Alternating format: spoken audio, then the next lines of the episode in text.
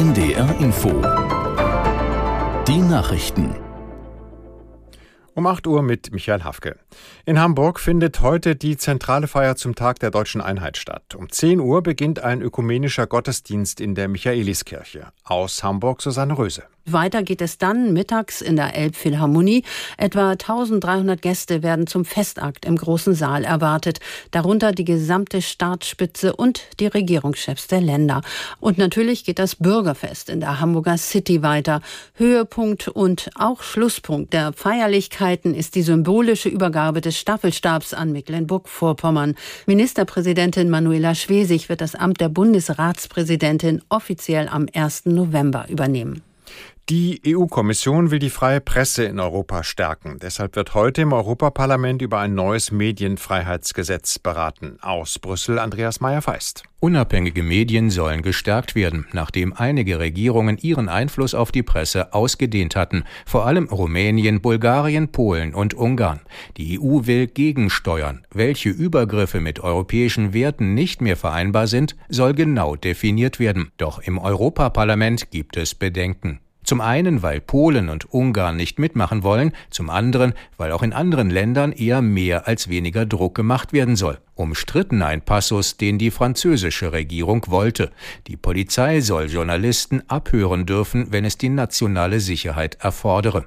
Und zwar auch ohne richterlichen Beschluss, der jetzt noch in vielen EU-Ländern unabdingbar ist. Ein internationaler Polizeieinsatz mit Unterstützung der Vereinten Nationen soll das von Bandengewalt zerrüttete Krisenland Haiti stabilisieren. Der UN-Sicherheitsrat genehmigte die Entsendung von mehr als 1000 Polizeieinheiten unter der Führung Kenias für ein Jahr. Bei der Entscheidung gab es 13 Ja-Stimmen, Russland und China enthielten sich. Der Boom bei sogenannten Balkonkraftwerken hält weiter an. Laut Bundesnetzagentur sind deutschlandweit inzwischen gut 300.000 solcher Anlagen registriert. In den vergangenen drei Monaten sind demnach mindestens etwa 80.000 neue Stecker-Solargeräte in Betrieb gegangen. Die Nachfrage nach den kleinen Balkonkraftwerken hat unter anderem wegen der stark gestiegenen Strompreise zugenommen. In der Regel bestehen die Anlagen aus ein bis zwei Solarmodulen und einem Wechselrichter. Dieser wandelt den Solarstrom in Haushaltsstrom um, der direkt in die Steckdose eingespeist werden kann. Die erste Runde des Kartenvorverkaufs für die Fußball-Europameisterschaft 2024 in Deutschland startet heute. Die Preise für die Tickets sind gestaffelt. Aus Düsseldorf Jan Wochner. Es geht in dieser ersten Verkaufsphase um 1,2 Millionen Tickets für die Europameisterschaft. Wer sich online registriert und um Karten bewirbt, hat allerdings noch keine Sicherheit, auch wirklich den Zuschlag zu bekommen. Sollte die Nachfrage erwartungsgemäß das Angebot übersteigen, wird nämlich ausgelost, wer Karten erhält und wer nicht. Die Preise starten bei 30 Euro in der Gruppenphase und reichen bis zu 1000 Euro für ein Finalticket. Dazu wissen die Fußballfans nicht, für welche Paarung sie Karten erwerben, denn die EM-Qualifikation läuft schließlich noch und die Vorrundengruppen werden erst Anfang Dezember ausgelost. Kurz später wird dann die zweite Verkaufsphase starten.